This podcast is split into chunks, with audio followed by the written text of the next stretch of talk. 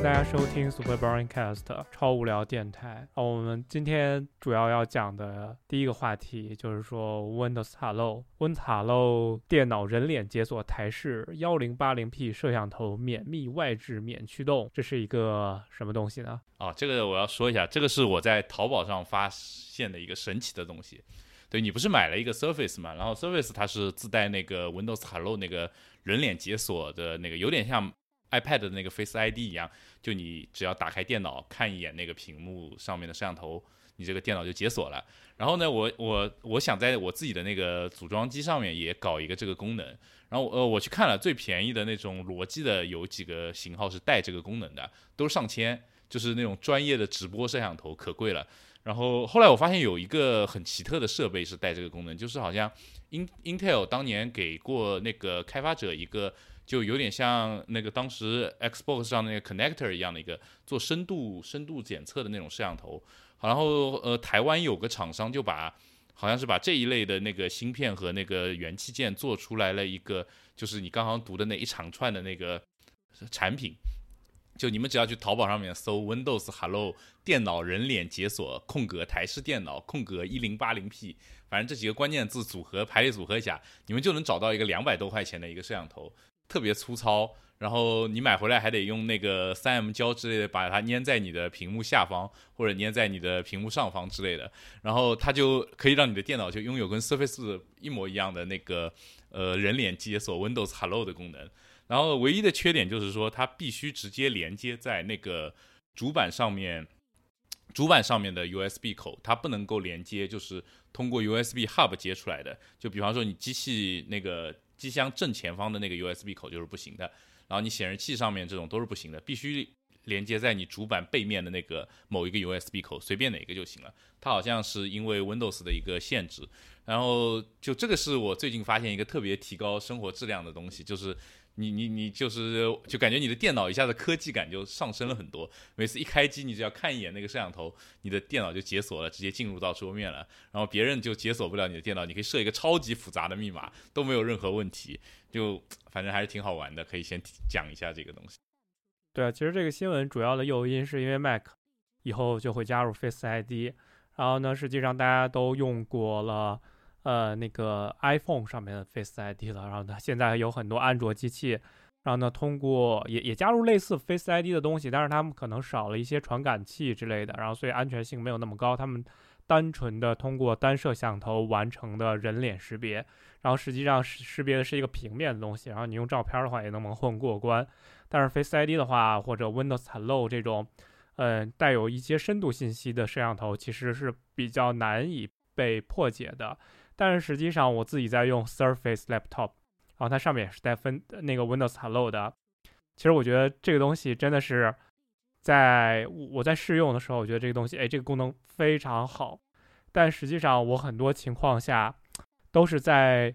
呃，比如说晚上睡觉了，然后只开个台灯，然后呢，我在用笔记本电脑的时候，这时候 Windows Hello 的问题就出来了。它在弱光情况下，人脸识别率极低，极低，就是每次。我都等不及，然后每次我都要敲密码进去，然后我还是在敲那个八位的 PIN 码。然后呢，如果说有一段时间，比如你头发换了、头发剪了、眼镜换了，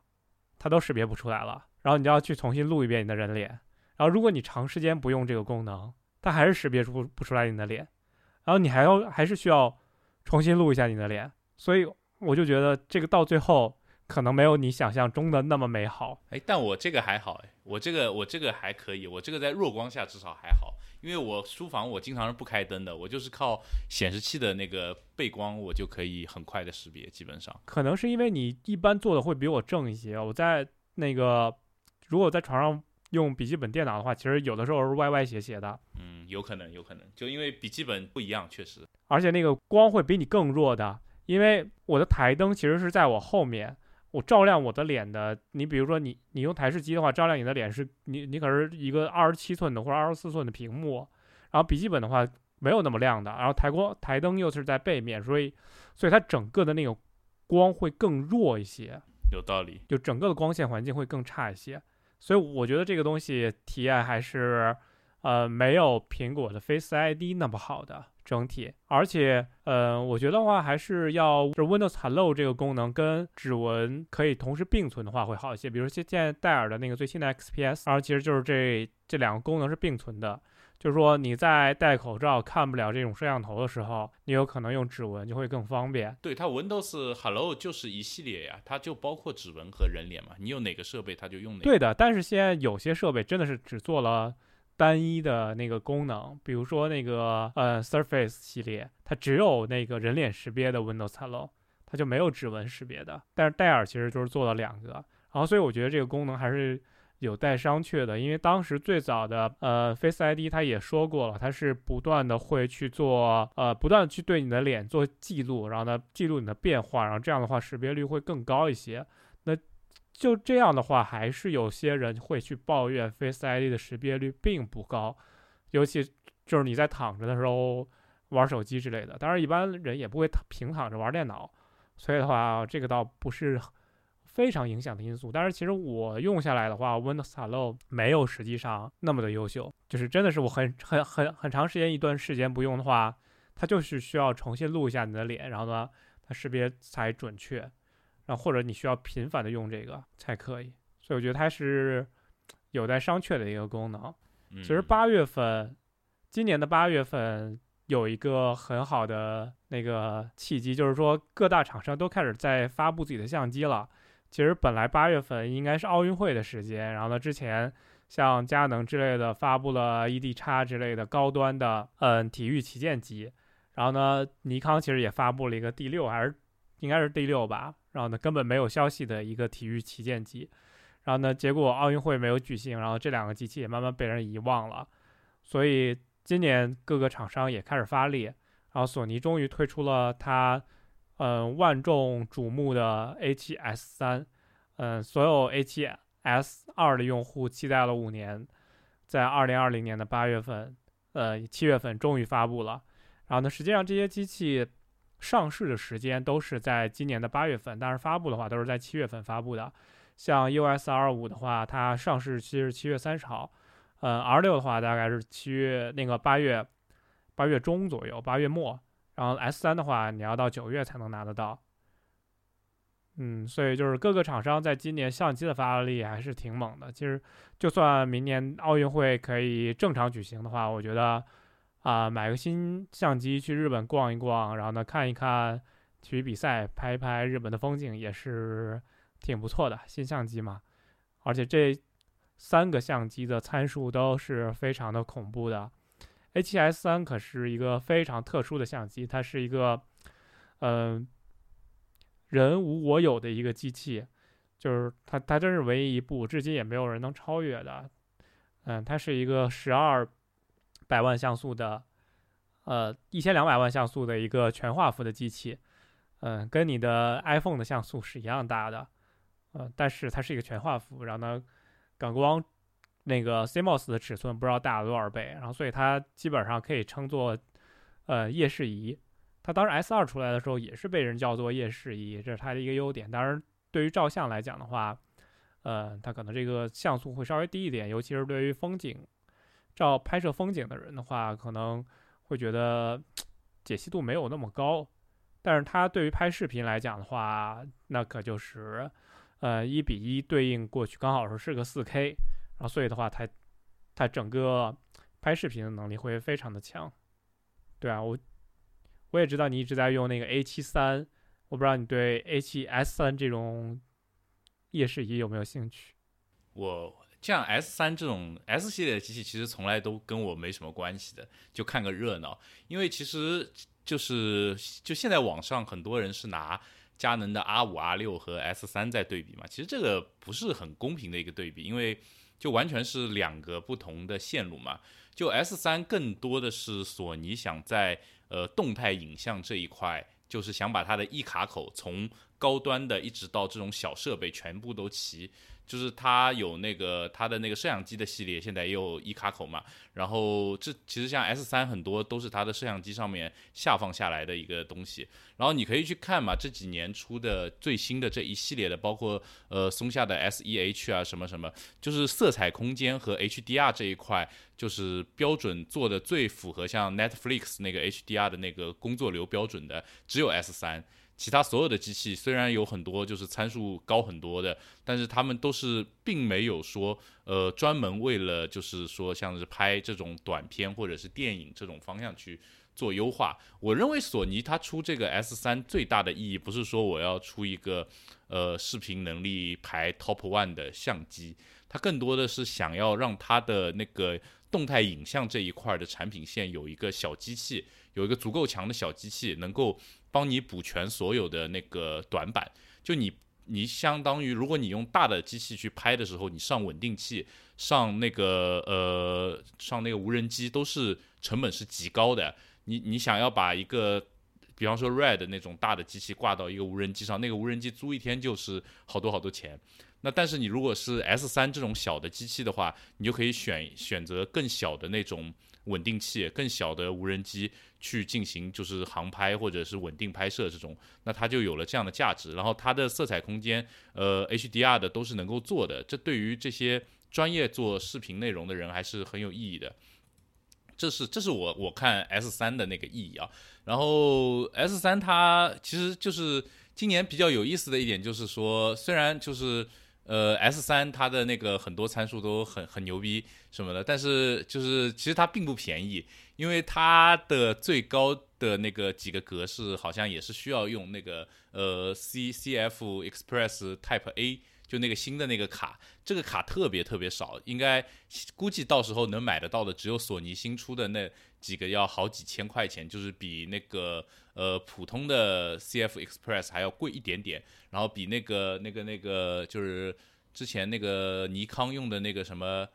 呃，还有一个也挺贵的一个卡，那个卡还要贵好多，然后比那个 UHS 二的那个 SD 肯定是要贵非常非常多的。那这个其实成本算上去之后，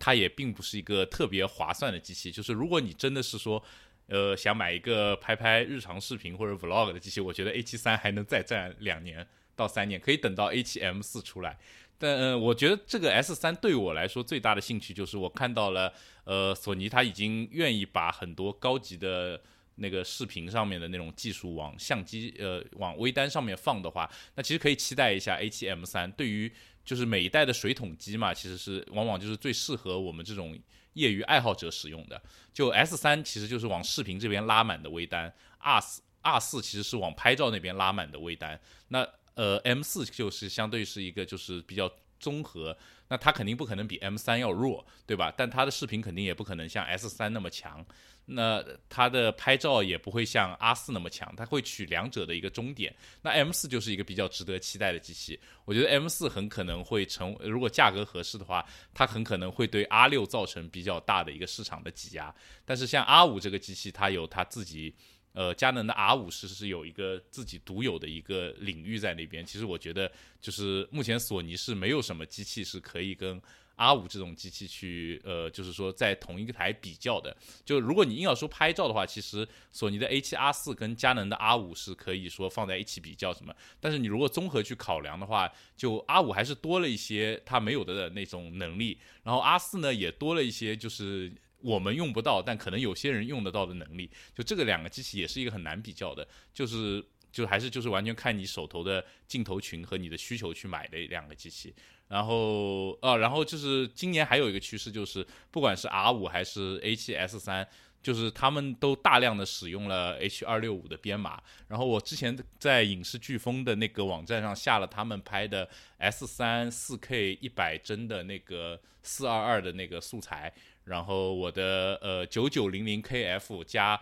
三十二 G 内存加一零啊二零八零钛的主机根本无法流畅回放，然后我拖到达芬奇里也是无法流畅回放，无法流畅的剪辑，呃，必须开代理，不开代理的话，或者你把那个，或者你把它升格升到二十几帧或者三十帧左右，那你能流畅的回放，但是正常一百帧四 K 的 S 三的那个素材，在我这个电脑配置下是不能流畅回放的。这个 H 二六五的编码还是太恐怖了，然后 R 五的八 K 的 RAW 我也下载了试了一下，呃，我下载的是那个影视飓风那段夜间拍摄的那个路牌的那一段，呃，说实话那个噪点还是挺多的，就是 RAW 的那个调可调的那个范围确实很广，就是你去调色那个界面随便拉一拉就能感受到的，包括那个白平衡真的是可以随便拉，根本不会爆掉。那那但是也是一样，完全无法正常回放八 K。二十四帧的那个 RAW，在我刚刚说的这个电脑配置上，完全无法正常流畅回放，就是就是真的是整个达芬奇卡住的那种状态，CPU 十六个核心全部跑满，就是完全卡住，就是这么一个情况。就是所以我觉得，就是这两个机器的那个高规格的影像带来的，就是一波电脑升级，也是很麻烦的一个事情。就是假如说你真的是以此。为生的要快速出片的话，我觉得你买了这两个机器，你也用不了他们最高规格的这个拍摄，这也是一个很痛苦的点，就是也是要注意的。所以我很期待，就是说 CPU 或者 GPU 在今年或者明年会不会加入对二六五的编码的硬解来缓解这种情况？因为我 iPad 上面是有二六五的那个解码的，所以它上面回放会好很多。但是目前在那个 PC 和 Mac 上面我都试了。Mac 我是一台那个呃一九年的十三寸的高配啊，反正也是卡成狗，两个视频都是没有办法正常回放的，就是因为其实就我现在这个台式机都回放不了，那个肯定也不行，就是我都是在达芬奇上试的，反正都不行，就是这么一个状况，所以说呃。已经准备冲冲冲的人，一定要看考虑一下自己的电脑升不升的跟不跟得上。如果跟不上的话，我建议就再看看 A7 M4 将是，或者是佳能 EOS R6 将会是你更好的选择。其实我之前也有看过，有一个呃外国的那个博主在剪你刚才说到的 8K 的视频，还有 4K 一百二十帧，然后是那个 Max Uri。然后他用的电脑基本上都是比较顶配的电脑，像，嗯，他笔记本的话，他会用，呃，雷蛇的那个带专业显卡的笔记本，然后它对应的苹果笔记本选的就是，呃，十六寸的最高配显卡的那个型号，嗯，其实其实你如果没有带独显的话，你根本就不用看这个，根本没有可能性的，根本剪不动的。因为你不带独显的话，连 4K 三十帧处理起来都比较吃力，你何况再去处理 4K 六十帧的。然后它剩下像台式机的话，它选的是 Mac Pro，然后呢啊和和同等配置的 Windows，然后它得出来的结论就是用达芬奇是比较流畅的。呃，剩下比如说要用 Final Cut 或者那个 Adobe 系列的话就。比较一般，然后所以，但是佳能官方也是推荐用达芬奇的。然后总总体来讲，就是剪这种格式还是比较难的。嗯，一般人的电脑还是挺吃不消的，因为同等电脑，像刚才提到的几个电脑的价格的话，至少你也要两万五千块钱。你把苹果的那个，呃，苹果的十六寸，我觉得还算这里面稍微比较便宜的。你把那个显卡拉满，也要加上。呃，三四千块钱吧，大概是。然后呢，内存的话，你也要拉到三十二，然后基本上才可以到一个能编辑的程度。其实我觉得现在新的索尼的相机，唯一的就是一个比较好的好处，也不能算唯一吧。嗯，就是说它在易用性上提升了挺多的。之前我自己的相机是佳能 EOS R，然后之前同类的相机是 A 七三。然后其实它俩价格差不多，然后配置也差不多，都是一类一个时间点的机器。然后当时我选机器的时候，我就觉得 A73 这个机器真的是握不住，它那个手柄很浅，然后整个那个机身的高度也不够，然后拿到手里的话就感觉就很不舒服，然后它很硌手，然后操作的话也也比较奇怪。然后所以的话，当时就选了 U S R，因为 U EOS R 的话，呃，它是像素稍微比 H 三高那么一点点。呃，拍照来讲的话，按道理来讲是更好的。嗯，然后所以的话，现在新的 A7S 三，然后呢再加了加了真的是触控屏，不是假的触控屏，是可以操作的触控屏，然后重新然后整理了菜单，然后呢分了那个录视频的菜单跟拍照的菜单，呃，还有加了一个呃就是可翻转屏，然后呢真的是把佳能的这个好的东西给学过来了，而且手柄跟机身厚度。都有相应的增加，所以的话，呃，A7S 三的易用性还是提升了非常多的。但是就不知道在 A7 四上面会不会把相应的这些易用性的功能都下放下去，嗯，这个是一个未知数，就要看索尼大法给不给力了，牙膏挤的够不够多。其实无论视频性能还是相机的性能来讲，都都还是挺够用的。像 EOS R 五。要比 A7S 三强的有一个地方是它拍照的性能，毕竟一个 8K 对 4K 的话，你本身就多了四倍的像素，光这个光这个拍照的解析度还是呃有很大的差异的。毕竟一个是四千那个四千五百万像素，一个是一千两百万像素。还有就是说，呃，你像 A9 它的连拍速度是二十张每秒。但是其实 EOS R 五跟 R 六都给了二十张的每秒。其实新的相机，我觉得还有一个非常有意思的地方。然后之前其实是是有这样一个故事的，呃，之前 Google 不是 Google Photo 是让你上传，呃，无无限量的去上传你的备份你的照片的嘛？然后它其实是用你照片的大小去判断你这个照片是否应该被压缩或者不被压缩的。然后呢？iPhone 的用户就享受到了一个特别好的福利。iPhone 的用户其实他们拍的照片都是那个 HEIF 那个格式的，然后它也是 HDR 的那个照片，当然那个格式的整体的体积会非常小。嗯，然后所以呢，Google Photo 就等于是没有压缩这些照片，直接完全的备份上去了。然后所以你 iPhone 用户的话，你备份的都是原片，所以就是一个。一个漏洞，然后呢，这也是一个福利，然后所以你当时如果是你用 iPhone 的话，你在而且用 Google Photo 啊，你备份的都是原片，而而且是免费的，呃，所以所以就是 Google 然后到最后就也就发现了这个问题，但是呃，为什么说这个比较好呢？现在新的这几个相机都是支持拍这样的格式了，啊，而且它是支持 HDR 的，它是一个十十比特的色深，它在体积。和那个位那个色深上面都会要比原先的 JPEG 是要优秀一些的，要不然的话，也苹果也不会选这样的一个好更好的压缩格式。我觉得这个也是挺好的。如果说，呃，而且现在新的机器都是有两张卡的，你一张卡拍 RAW，然后另一张卡然后直接写那个 HEIF，然后就可以了。然后呢，或者的话你都拍 HEIF 连拍，然后呢，其实其实其实这个东西的后期空间。其实也还可以，也没有想象中那么糟糕。但就就这真的是针对拍照来说的，但是拍视频的话，我觉得都够用，前提是你的电脑够不够用。而且新的呃新的新的像 A7S 三，而且他们也着重强调了一下他们的呃这个相机的防抖性能会优秀于之前的呃那个 A7 三或者 A7R 四的。嗯，它大概是五点五级的防抖，但是佳能自己给自己标的是八级的防抖，啊，松下对应的 S E H 标的是六点五级的防抖。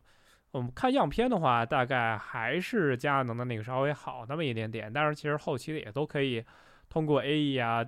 的也做出来这种更稳定的效果。我觉得你要会后期的话，这都不是事儿。对，而且我觉得就是定位不太一样。S 三如果真的要稳定，像这种机器，它一个不会拿去拍照，第二个会买 S 三的人大概率会上稳定器的。但是 R 五的人就不一定，R 五的人很可能他是一个呃拍照片更多，然后或者是他作为拍视频是一个补充这样子去用。就是我很难想象，就是呃一个视频团队拿一个 R 五去拍视频。但是 S 三拿去就是说，比方说它是一个什么抖音啊之类的创作团队，这就很合理。但是我很难想象有有视频团队拿 R 五去真的去做视视频内容这样子，就一个是成本太高，第二个就是这个东西还是不太合适，就是它更像是像呃，有点像是那个一 D 叉三给了你一堆很高的视频参数，但是真的拿一 D 叉三去拍视频的人，就可能就只有油管那几个博主，就这种感觉。对，其实，哎，其实说说说白了，这些，嗯、这么高级的功能，你最后能用到多少，也是一个未知数。其实，其实就是这今年刚发布的这几个相机，都已经是走在技术的，嗯、最前列了。有可能，呃，你过像就跟当时的五 D 二一样，可能过了，呃，五六年，你可能才会有一个比较颠覆的技术，就真正的碾压当时五 D 二。的那种规格。你像拍一零八零 P 这种东西，都拍了多少年了？到现在，其实大部分，嗯，博主还是在拍一零八零 P 的六十帧。嗯，到今到今天，这样的相机厂商才推出了，呃，四 K 六十帧的相机。之前你也不可能会去拿一个，嗯，真正的专业级的那个电影机去拍。普通的 vlog 之类的东西，这样的话成本还是会有点高的。但是，但的确现在很多很多知名的 UP 主已经开始用电影机去拍他自己的嗯相关的视频了。但是其实，呃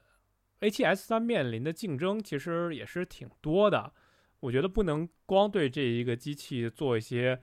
嗯所谓的欢呼吧，也不会不要一一一一味的去捧这个机器，呃。嗯，这机器大概定价是两万四，它是在所有同规格的机器里面还是算最便宜的一个。呃，A7 那个佳能的 R 五大概是两万六，然后呢 S E H 是也是两万六，两万六千多。，S A S E H 应该是发布价格定价是最高的一个，然后下来是 EOS R 五，再下来就是 A7S 三。嗯，其实 S E H 的话，很多人也觉得这机器比较好，这个机器拍视频真的好，因为因为 S E H 这个机器的话，也是就针对录视频这件事情做了非常多的优化。它不光只是视频规格的问题，其实在操作性跟可用性上也也做了很多优化。其实我我在现场也摸过这个机机器，真的可以叫做松下巨单。嗯，不能用微单去称呼它，真的是巨大无比，就就跟个巨大的砖头一样。然后再加上那个再加上 L 口的镜头，也是跟砖头一样。L 口的镜头没一个小的，整整个拿到手里面分量感还是非常非常的强的。对，然后所以所以的话，其实你面对面对到这一些竞争的话，其实我觉得对于视频的专业用户来讲，选择还是挺广的。不光是要看这些参数，也要符合他自己的，嗯，工作流以及持有的镜头。但是我，但是我现在到最后看，其实很多很多真正拍、经常拍视频的人，还是用呃松下那个系列会多一点。其实，其实国内比较出名的，他他自己也说过的，就是那个像何同学，他不是用 GH5S 嘛，没有防抖，也没有所谓的什么，但是它规格还是挺高的，整个。他用 GH5S 也没有什么花花哨的功能，但是很多人就觉得这个对焦其实也是一塌糊涂，然后就用手动对焦呗，他们那种视频，然后做出来也也很精美。其实其实根本不在乎有一些很比较浮夸的参数的，其实还是在于你的视频创意以及呃前前期的一些准备。嗯，不能说你用什么相机怼着就拍的话。也未必会出来非常好的画面，是这个道理。就是其实很多就是知名 UP 主用的，尤其是生活区的，就是用 GH 五、GH 五 S 的非常非常多。就大家如果留心，就可以去看一下他们的视频。有时候他们会对着镜子啊什么，然后你就会看到，就是其实很多生活区的都是用松下的那个 M 四三的那个系列的机器在拍。就有的是可能是，特别是生活区嘛，它可能会在意那个防抖的功能嘛。那 GH 五的那个防抖真的很不错，而且是非常方便，你很省心嘛。包括松下的视频规格都给的很高，就是那两个机器都是四 K，都是给满的。然后它也有它的那个 Vlog 那个 log 曲线，反正基本调色该有的还是都有，还是挺不错的。对，实际上你最后会发现，嗯，用 A 七三的反而可能还没有用 GH 五的多。对，所以就是不不能光听所谓的摄影区的 UP 主那种说法。对对对，A 7 3都是摄影区，A 7 3用的最多的就是科技区、摄影区，还有搞直播的。其实 A 7 3搞直播的我也见得特别多，但其他的就是其他的区其实很少会有人拿一个没有翻转屏，对吧？又挺重的一个机器拿出去拍 Vlog 这种事情不现实啊。对啊，而且像 A 7 S 3上市的时候，然后被强调了一个点，就是说这个机器到底会不会过热？因为之前像 EOS R 五和 R 六发布的时候，哎，这个机器真的是过热，太容易过热了，然后呢，就就拍都拍不了了。嗯，但是我觉得这个也是很正常的一件事情，毕竟啊，你都下了样片了，然后结果跑了一下，哎，样片你自己的呃 i 九都跑不动，你何况这一个机器在写入不断的去写入，然后呢去回放这样的一个东西的话，呃，我觉得。过热的话也是情有可原，不能说这个是正常，对，是一个比较正常的事情。而且而且今天的新的有上手测试，S 三虽然在大部分情况下都比 R 五过热要好一些，但是在户外如果你足够热的情况下，照样该过热也是过热的。尤其是拍那个四 K 一百二十的时候，就是还是会过热。它官方给的数据是三十分钟嘛，三十分钟就会开可能会过热嘛，然后后面就是。呃，可以拍到一张卡写满还是什么意思？反正，但是实际上就是说，呃，有人在户外测了嘛，就是如果你外面太阳比较大的话，你 S 三就是我不知道是不是因为它的散热系统导热比较好，它会比 R 五过热的更快。那这个不知道是不是一个设计上的问题？我觉得得等到它正式量产机出来，就是更多的人去试用了、使用了才会知道。但这个告诉我们一点，就是说。呃，该热还是会热的。用过台式机的人就知道，你的那个 M2 的那个 SSD 动不动就四五十度、五六十度往上跑，就是你的相机毕竟只有那么大，你就算像松下给你装个风扇什么的话，它毕竟是个小风扇，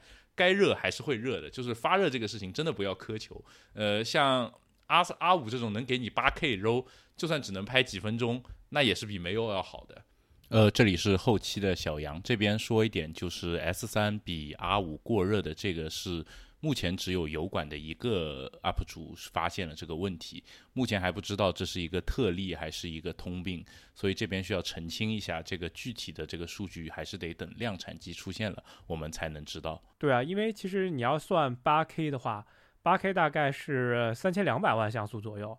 你三千多万的像素，然后你拍 R A D R A W 的话，每一帧。其实都是一张照片，其实你回去直接视频截图就行了。是啊，就是有有了就很好，有了就很好。这个就跟一零八零 P 时代的四 K，哪怕你只有四 K 二十帧，有就很好。哪怕你只能拍十分钟，也比没有要好。对啊，就是就是这个道理。呃，但是实际上过热这个问题是一定的，只是佳能先掀起的这个波澜特别大，就什么事情到这种头部厂商的话就会被放大。其实最早 A 就是所有的阿尔法系列也是以以过热为出名的，就是像之前比如大家用那个单反的时候，其实都不会过热，然后呢，然后呢微单的这个过热的那个现象就特别的明显。呃，像像我有看过有些视频，也就是说富士的那个叉 T 四，然后也是会过热的，然后当时叉 T 三其实也是会过热的，但我自己用叉 T 三的时候，还真的没怎么录过视频。所以还没有碰到过热的这种情况，但是像富士这种厂商，如果有这样的过热问题的话，大家只会说：“哎呀，这个这个机器好看就行了，不用不用管它什么性能啊之类的东西，对吧？什么什么其他拍照呀、拍视频呀，都是这个的附带产物而已，对对吧？就是颜色好，机器好看，其他的都无所谓。呃，所以的话，就是不会引起什么很大的波澜。”但其实那个叉 T 三跟叉 T 四，它在拍高规格的视频的时候一样会过热的，嗯，所以我觉得是一个，就是数据量已经到这么大了，我觉得过热也是挺正常的一件事情，就是看你自己的工作流是什么样子的。对，这个没有办法，没有办法，而且主要这个 R 五的过热会那么引起争议，就是因为它是第一个可以拍八 K 的微单嘛。我印象中应该是第一个，我没有见过其他能拍八 K RAW 的微单，所以就大家对它的期望太多了，就大家都希望这个东西真的是秒天秒地的那种，但不可能的，你这个对吧？首先它第一个能拍八 K 的微单，它一定会有一些限制在那边，毕竟科技就发展到这个地步嘛。而且就算它对吧？它也要留一点给后面升级的空间，对不对？而且主要是当时二月份的时候，然后佳能刚公布 EOS R 五参数的时候，大家都觉得不可置信。这佳能什么时候这么良心过了？我觉得就是说，佳能能给一个没有裁切的四 K 三十帧已经算良心的了，结果八 K 还是真的。对，然后所以大家觉得哎，不可思议，不可思议。对啊，就是不知道现在新的像佳能的这种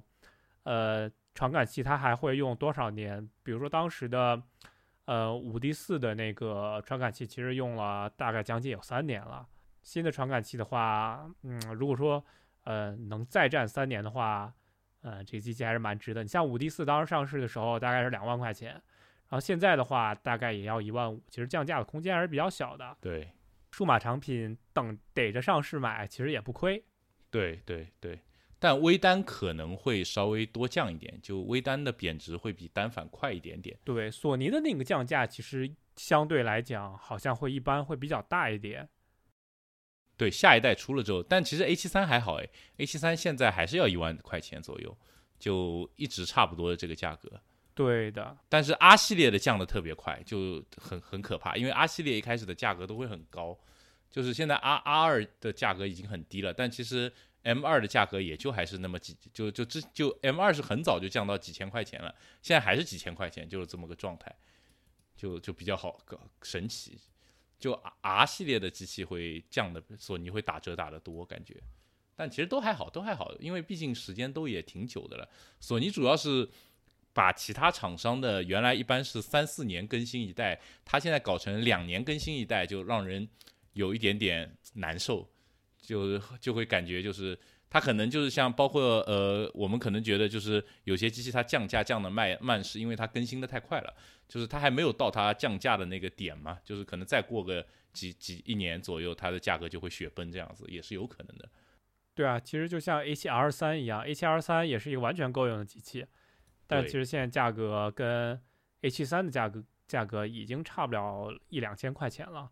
对对，就 A 七三是一个很神奇，就价格很坚挺。我觉得，因为现在 A 七 M 三已经是一个比较低的价格，就一万块钱嘛。一万块钱的话，它其实再跌，就是像当时 M 二就是在 A 七三出来之后，M 二是跌到七八千左右。我估计 A 七三的底也差不多在七八千左右，就是可能 M 四出来之后，A 七 M 三会跌到七八千左右。那那个时候，但我估计那个时候 A 七 M 三依然是一个完全够用的水桶机。但是我不知道是不是有一个错觉，我一直觉得佳能或者尼康的机器会要比索尼的机器做工更好。呃，不是错觉啊，我觉得我的感受就是，呃，同等价位的机器啊，佳能的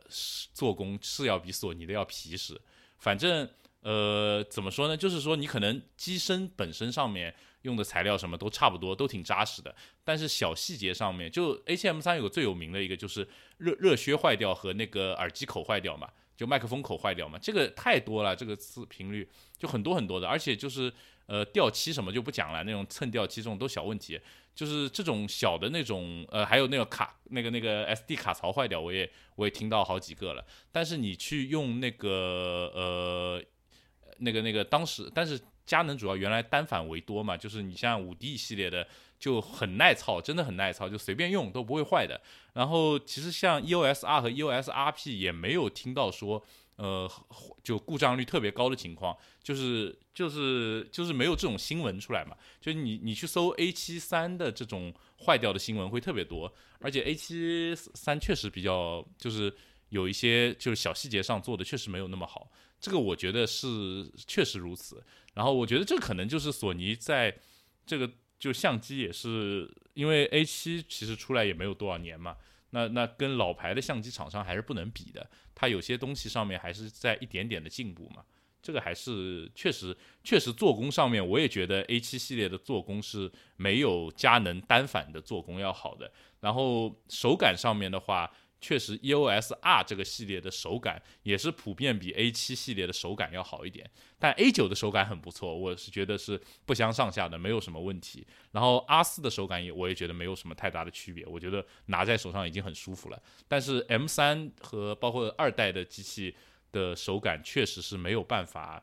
跟主流的厂商的那个握持感去比，真的有点难受。但但是有一个好处啊，二代的屏幕啊，包括三代的屏幕足够烂，就是真的你在用的时候，你真的不会在意那个握持，你会觉得那个屏幕实在太烂了，实在太难受了，在阳光下一点都看不到的一个屏幕，大盖屏，就是我觉得那个缺点已经被掩盖掉了，因为那个屏幕真的太糟糕了。